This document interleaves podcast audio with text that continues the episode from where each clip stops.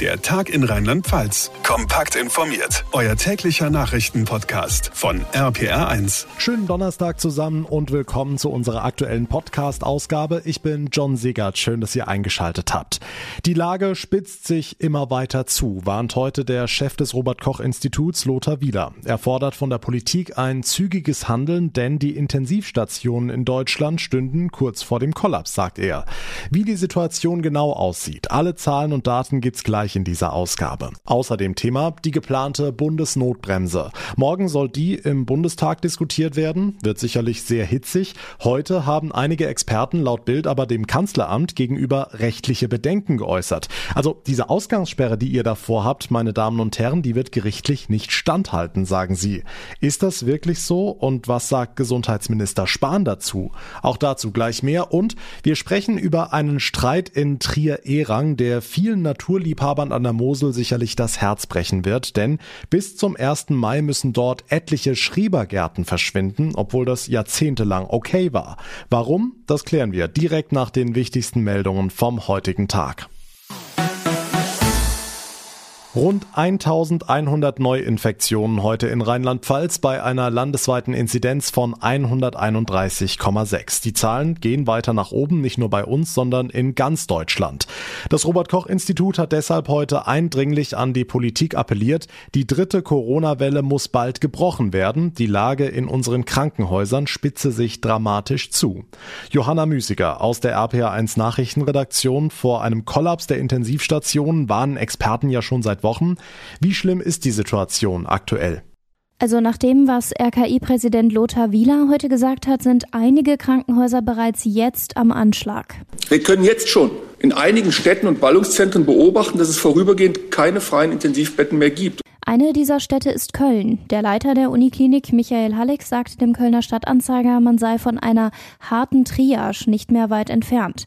Und auch die Kölner Rettungsdienste machen sich Sorgen. Der ärztliche Leiter Alex Lechleutner appelliert an die Menschen, um die Zahlen zu senken. Muss leider insgesamt die Mobilität erheblich eingeschränkt werden, was bisher nur in einem völligen Lockdown möglich war.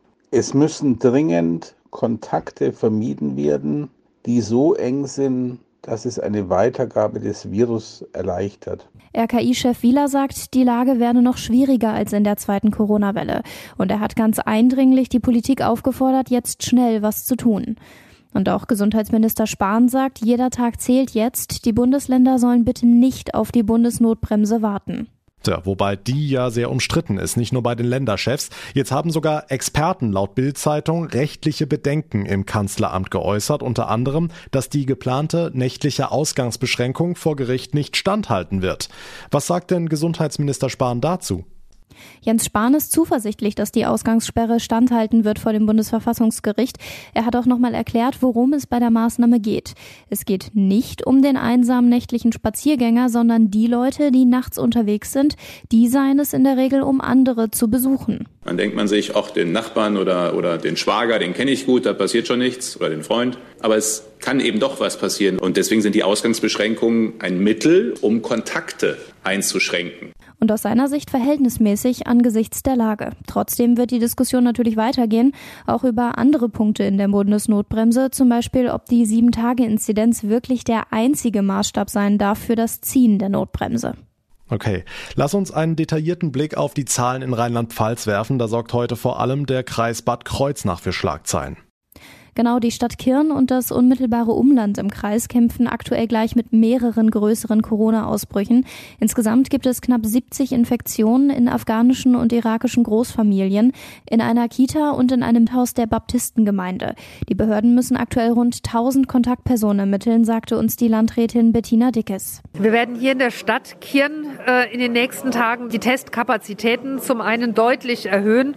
Wir werden einen dringenden Appell an die Eltern richten, wenn es möglich möglich ist, bis einschließlich Dienstag ihre Kinder nicht in die Kitas zu bringen. Wir haben gesagt, dass wir hier die Grundschule Dominik-Schule und auch die Realschule Plus auf Kürau bis einschließlich Dienstag schließen werden. Weil die 7-Tage-Inzidenz im Kreis Bad Kreuznach damit heute über der 100er-Marke liegt, ganz genau bei 126,9, muss wohl ab Mittwoch wieder eine nächtliche Ausgangssperre verhängt werden. Tja, aber die Frage, die sich wohl alle stellen derzeit ist, wie und vor allem wann geht's denn endlich mal bergauf? Raus aus dem Lockdown. Der Impfstoff von AstraZeneca sorgt fast täglich für Negativschlagzeilen, wird hier in Deutschland nur für die Älteren eingesetzt. Für alle anderen ist nicht genug von den anderen Präparaten da. Jetzt fällt wohl auch Johnson Johnson aus. BioNTech liefert zwar mehr, aber das dauert noch eine ganze Weile. Also wird sich der Lockdown über den ganzen Sommer hinziehen, Johanna? Dazu sagt Jens Spahn ganz klar Nein. Es werde definitiv Lockerungen geben, aber ob dann gleich schon wieder alle bis zu den Seychellen fliegen müssen, weiß ich nicht. Bis zur Nordsee wird man sicher kommen. Die Frage ist jetzt erstmal, wie gut gelingt es uns jetzt, diese Welle zu brechen und gleichzeitig mit dem Impfen den entscheidenden Unterschied zu machen. Und dann kann dieser Sommer und wird dieser Sommer ein anderer werden können als letzter Sommer. Die Geschwindigkeit beim Impfen nehme zu und werde weiter zunehmen, versprach Spahn. Mit allem, was wir Stand heute hätten und erwarten dürften, sei er sehr sicher, dass im Sommer alle Menschen in Deutschland ein Impfangebot bekommen könnten. Wann das der Fall sein wird und damit auch spürbare Lockerungen kommen werden, darauf wollte sich der Minister nicht festlegen. Der ausführliche Überblick von Johanna Müßiger. Dank dir. Wie viele Menschen in Deutschland haben bislang eine Corona-Infektion durchgemacht? Wir wissen, offiziell sind es drei Millionen, aber in Wirklichkeit sind es viel mehr. Experten gehen davon aus, vier bis fünfmal so viele. RPA1-Infochef Jens Baumgart, das krieg sogar ich ohne Taschenrechner hin, dann wären wir bei 12 bis 15 Millionen, die Corona schon hatten, nur in Deutschland. Hm, das ist zwar erstmal nur eine grobe Schätzung, aber es gibt äh, seit gestern neue Daten aus einem Landkreis in Bayern, aus Tirschenreuth. Da hat man groß angelegte Antikörperstudien durchgeführt, also Blutuntersuchungen. Da kann man ja so eine Infektion auch Monate später noch nachweisen.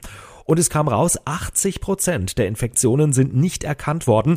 Bedeutet, man muss also die offizielle Zahl mal fünf nehmen. Ähm, jetzt muss ich dazu sagen, das ist ein Landkreis, der ziemlich heftig von Corona betroffen war im vergangenen Jahr. Aber ich denke, wenn wir das mal ganz grob auf Rheinland-Pfalz übertragen, also mal vier, das wird wahrscheinlich auch bei uns zutreffen.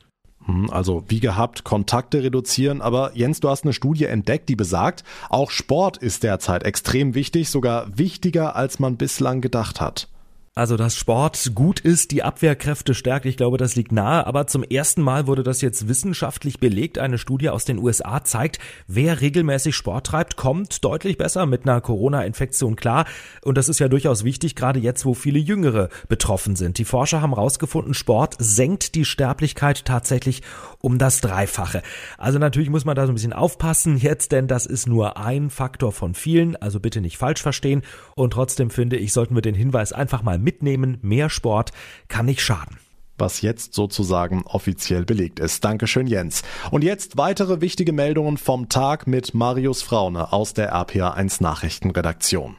Schönen Feierabend. Der Modellversuch mit der Luca-App ist in Rheinland-Pfalz unterschiedlich gut angelaufen. Sechs Landkreise probieren die Anwendung mit der digitalen Kontaktnachverfolgung aus. In Ahrweiler schon mit ordentlicher Resonanz, wie es heißt. RPA1-Reporter Olaf Holzbach. Über 800 Locations haben sich kreisweit angemeldet. In den ersten Tagen habe es fast 7000 Check-ins mit der App gegeben. Ihr Vorteil, die Schnittstelle mit dem Gesundheitsamt, das die Daten im Falle einer Infektion schnell vorliegen hat. Anderes Bild im Kreis Bad Kreuznach. Er wartet noch auf die Freischaltung. Außerdem gebe es kaum Bedarf, heißt es, wenn bei der bevorstehenden Inzidenz über 100 alles wieder zugemacht werde. Modellkreise sind außerdem Mayen-Koblenz, Westerwald, Rhein-Lahn und Bad Dürkheim. Nach der BASF in Ludwigshafen will auch die Lufthansa ihre MitarbeiterInnen selbst gegen Corona impfen. Dazu hat das Unternehmen an den Standorten Frankfurt, München und Hamburg Impfzentren aufgebaut. Diese seien ab Montag einsatzbereit, heißt es. Täglich könnten bis zu 400 Beschäftigte geimpft werden. Noch wartet die Lufthansa allerdings auf Impfstoff. In Frankenthal und Ludwigshafen hat es heute Morgen eine Großrazzia mit rund 650 Einsatzkräften gegeben. Laut Staatsanwaltschaft ging es vor allem um Schwarzarbeit. RPA1-Reporterin Sarah Brückner. Steuerhinterziehung, Veruntreuung von Lohn und gewerbsmäßiger Betrug, so die Vorwürfe. Außerdem bestehe der Verdacht, dass Menschen zu ausbeuterischen Arbeitsbedingungen beschäftigt und weitere Arbeiter illegal eingeschleust wurden, heißt es in der Mitteilung. Die Polizei hat demnach Geld in Millionenhöhe und mehrere Waffen sichergestellt. Ein Hauptbeschuldigter und ein Verdächtiger wurden wegen Fluchtgefahr vorläufig festgenommen. Sie werden noch heute dem Haftrichter vorgeführt. Trotz des Corona-Ausbruchs bei Hertha BSC soll das Abstiegsduell gegen Mainz 05 am Sonntag stattfinden. Das hat der Berliner Fußball-Bundesligist mitgeteilt. Die Mannschaft werde in einem Quartier isoliert und aushilfsweise von Sportdirektor Arne Friedrich betreut. Zuvor waren Trainer Dardai, sein Assistent sowie Stürmer Luke Bacchio positiv getestet worden. Ganz anderes Thema. Ein kleiner Schrebergarten mit Wiese, Obstbäumchen, kleiner Hütte. Für viele Menschen in Rheinland-Pfalz ganz wichtig, gerade jetzt in Corona-Zeiten. Da kann man sich zurückziehen, ist an der frischen Luft, Herrlich. In Trier-Erang ist allerdings jetzt Schluss mit dieser Idylle, weil nach Jahrzehnten hat dort jemand festgestellt, Moment, in diesem Gebiet dürfen eigentlich gar keine Schrebergärten entstehen. Bis zum 1. Mai muss jetzt alles verschwinden, wie gesagt, nach Jahrzehnten. RPA1-Reporter Sebastian Hoffmann über den Riesenzoff um die Kill-Insel. Das Problem ist, die kleine Insel ist ein Überschwemmungsgebiet. Wenn das Wasser mal kommt, könnten alle Trampoline, Stühle und eben auch die Hütten, die hier noch stehen, weggerissen werden. Grundsätzlich war das irgendwie allen klar. Bisher haben nur alle die Augen davor verschlossen, auch die Stadt. Es gab wohl Einwände von anderen Leuten hier aus dem Ort, die sich daran gestört haben, dass hier auch schon mal samstagsabends eine Fete oder sowas stattgefunden hat. Und darüber hat, hat man sich an die Stadt gewandt oder an die ADD gewandt. Und jetzt muss natürlich im Gesetz Genüge getan werden. Es wurde geduldet und keiner hat sich daran gestört, aber jetzt ist es amtlich und jetzt muss alles runter, was höher wie ein Meter oder so ist. Berti Adams, der Ortsvorsteher von Erang. Obst- und Gemüse anbauen ist übrigens weiterhin erlaubt, aber alles andere muss eben weg. Das müssen die EigentümerInnen auch selber machen, ansonsten räumt die Stadt auf und das wird teuer. Deswegen wird jetzt hier auch gerade schon gearbeitet, allerdings mit einer ordentlichen Menge Wut im Bauch. Hier war einmal Hochwasser, 30 Zentimeter, es gibt gar keine Strömung. Ja, da ist nichts weggeschwommen, überhaupt nichts. Ich habe hier so sauber gebaut alles allein. Ich bin 78. Man kriegt die Entspannungsdomäne kriegt man ein paar abgeholt, weil paar Leute von Geburt an gehässig sind. Oh weia, da ist jemand sauer. In Trier-Erang müssen nach Jahrzehnten Schrebergärten verschwinden, weil sie angeblich im Überschwemmungsgebiet liegen. Die Infos von Sebastian Hoffmann. Steigende Pegel erwarten uns in den nächsten Tagen zwar nicht, aber immer wieder kurze Schauer, Aprilwetter eben. RPA1 Wetterexperte Dominik Jung, ich habe rausgehört, in den nächsten Tagen soll es wieder mehr Frühling in Rheinland-Pfalz geben, auch wenn derzeit nichts davon zu sehen ist. Kommen die warmen Temperaturen also doch nicht so schnell? Doch, doch, also es wird wärmer nächste Woche. Die Temperaturen steigen schon am Sonntag und Montag in Rheinland-Pfalz so Richtung 14, 15 Grad an. Aber es bleibt auch weiterhin wechselhaft. Wir müssen weiterhin mit Aprilschauern rechnen und nächste Woche, so am Mittwoch, Donnerstag, da streifen uns wahrscheinlich auch schon wieder kältere Luftmassen. Und da spricht doch einiges für eine Achterbahnfahrt bis zum Monatsende. Also stabiles Frühlingswetter mit wolkenlosem Himmel, mit viel Sonnenschein und Temperaturen von über 20 Grad. Das erwarte ich fast schon nicht mehr bis Monatsende. Es wird wahrscheinlich bei diesem wechselhaften Aprilwetter bleiben, aber immerhin mit der Option, dass es nächste Woche etwas wärmer wird die Aussichten von Dominik Jung. Das war der Tag in Rheinland-Pfalz für heute. Wenn ihr es noch nicht gemacht habt, würde ich mich sehr über eine kurze Bewertung bei Apple Podcasts freuen. Dort sowie auf allen anderen Plattformen natürlich auch könnt ihr uns auch direkt abonnieren bzw. uns folgen. Dann bekommt ihr täglich automatisch unser ausführliches Info-Update. Mein Name ist John Segert. Ich bedanke mich ganz herzlich für eure Aufmerksamkeit, für euer Interesse. Wir hören uns dann in der nächsten Ausgabe morgen Nachmittag wieder. Bis dahin eine gute Zeit und vor allem bleibt gesund. Der Tag in Rheinland Rheinland-Pfalz. Auch als Podcast und auf rpr1.de. Jetzt abonnieren.